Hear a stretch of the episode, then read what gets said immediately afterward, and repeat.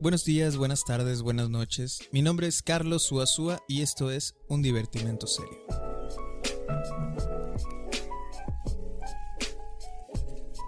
Hola, ¿qué tal a todos los que me escuchan el día de hoy? En esta ocasión me gustaría leer en voz alta el prefacio de un libro muy particular y que a mí en lo personal me ha cautivado por más de una cosa. El texto se llama Letra por Letra.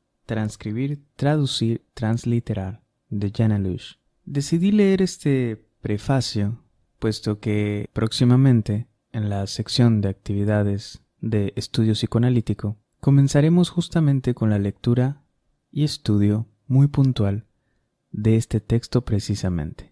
Y muy a nuestro favor, debido a que recientemente, ahora en el 2021, Jana Lush ha sacado una nueva versión justamente de este libro con un agregado más.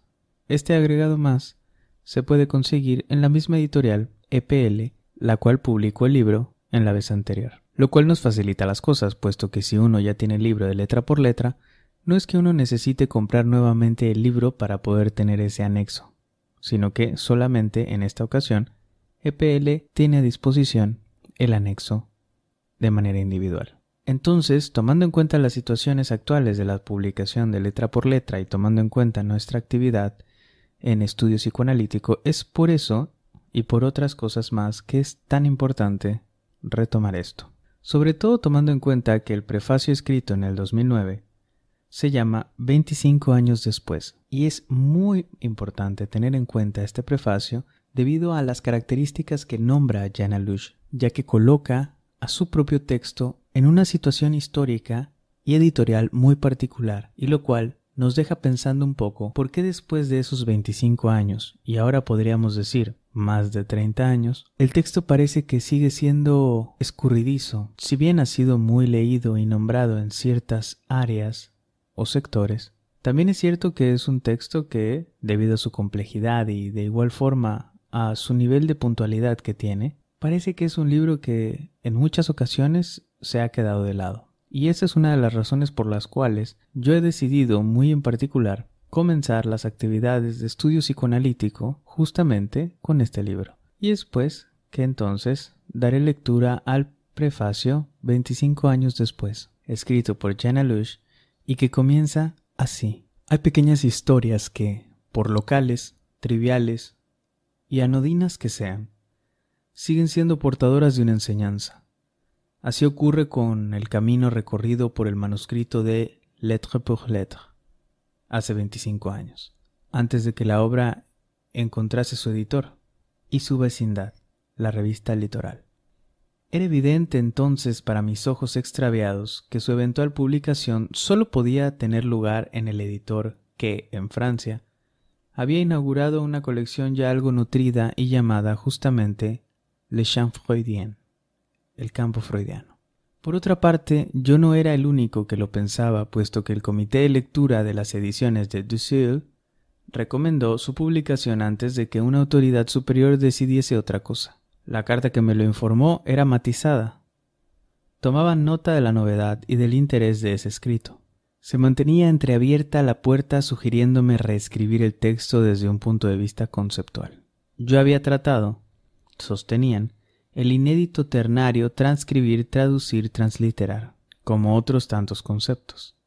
Se me daba como ejemplo un autor publicado en la susodicha colección que, en cambio, decían sabía estudiar así la cosa analítica.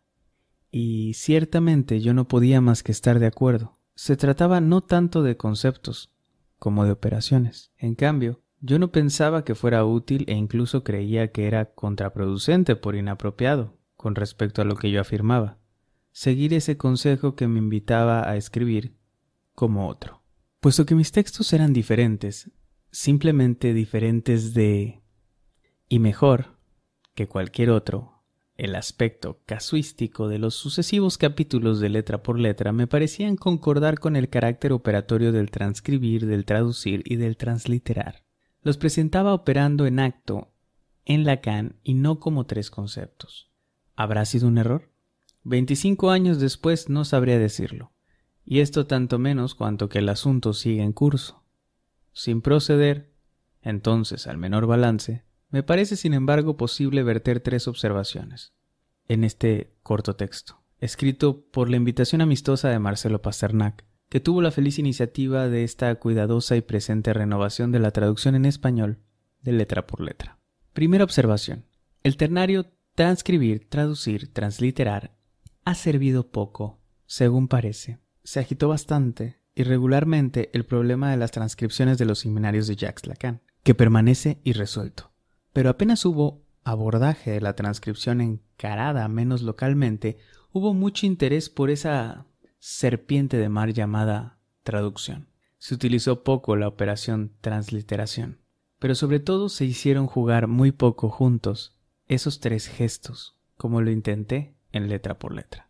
Ahora bien, tal era lo nodular del escrito. Sin embargo, esta observación no marcaría más que una decepción de autor, en otras palabras, un hecho bastante carente de interés, si no fuese índice y revelador de una cuestión conexa que concierne, en cambio, directamente a Lacan. Ese ternario no es, en efecto, más que un retomar operatorio en el plano de la escritura de su ternario, real, imaginario, simbólico. Y lo que vale para aquel podría igualmente valer para este. Entre la montaña de escritos lacanianos, Plebillet, Plebillet, que tiene una nota al pie que dice lluvia billetes, lluvilletes, publibilletes, evocación fónica de publicados. Continúo. Después del deceso de Jacques Lacan, ¿cuántos habrán sabido regirse como lo hacía él mismo por su triaca, real imaginario simbólico?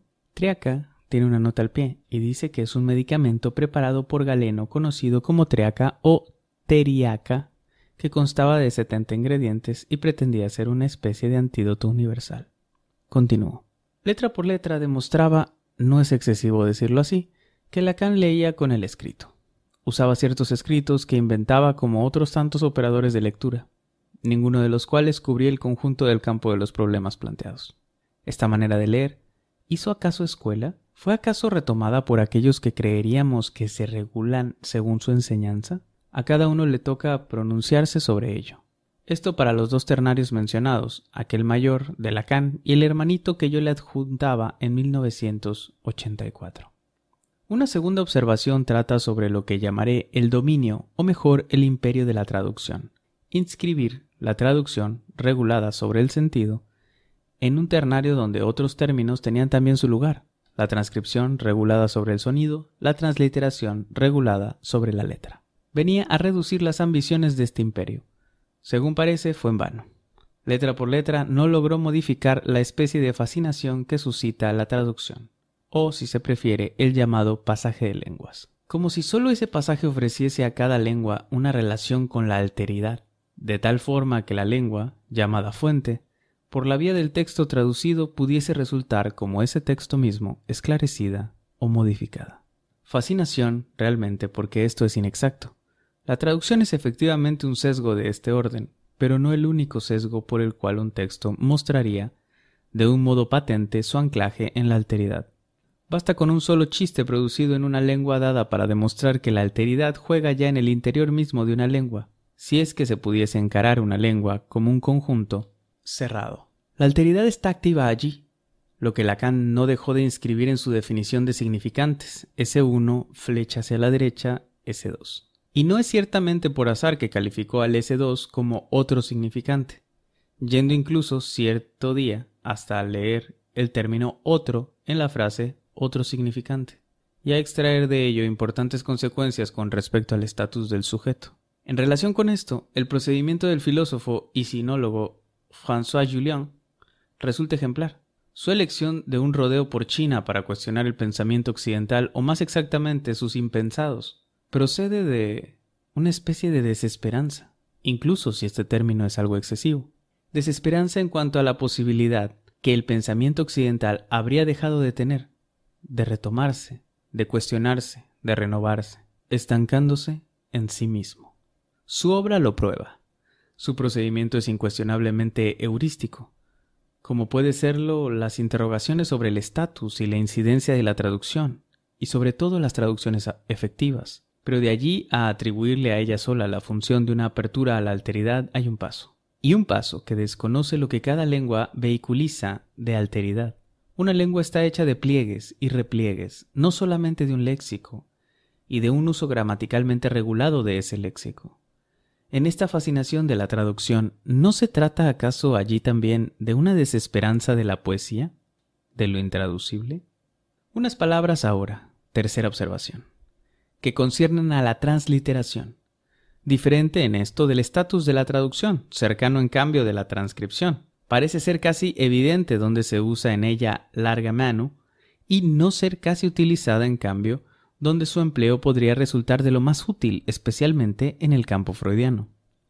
Sin duda, a propósito de ella, puedo hoy retomar por mi cuenta la célebre expresión I have a dream.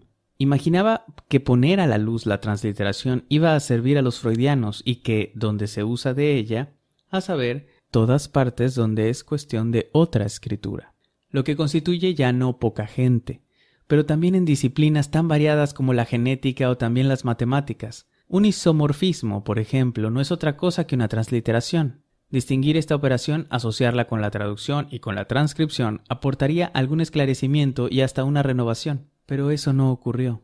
Para nada. Pensemos solamente en la profusión de trabajos a lo que dio lugar, concretamente en los Estados Unidos. La deconstrucción derridiana, algunos de un gran interés, otros que fueron puro efecto de una moda ahora superada. Esta confrontación con aquel con quien yo me batía desde el momento en que él fue mi profesor en la Sorbona. Luego, en letra por letra, antes de encontrarme en total acuerdo con él sobre la cuestión del judaísmo, me resulta hoy instructiva.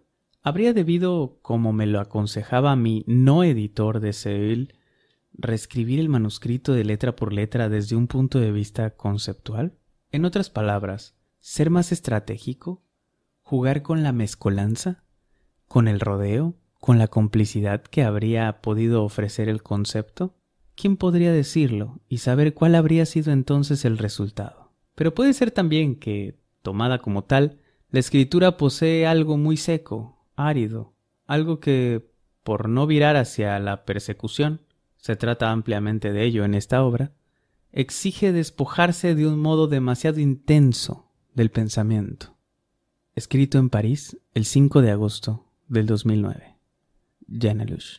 Bien, repito, mi interés por este prefacio 25 años después, que ahora son más de 30, es sin lugar a dudas por esta sensación, esto que Janelush nos logra transmitir en su prefacio. Estas dudas que a pesar de veintitantos años después, seguían retumbándole la cabeza. Si habría servido de algo, si algo habrá renovado, si alguien lo habría leído. Y el punto a rescatar sin duda es que más que conceptos son operaciones.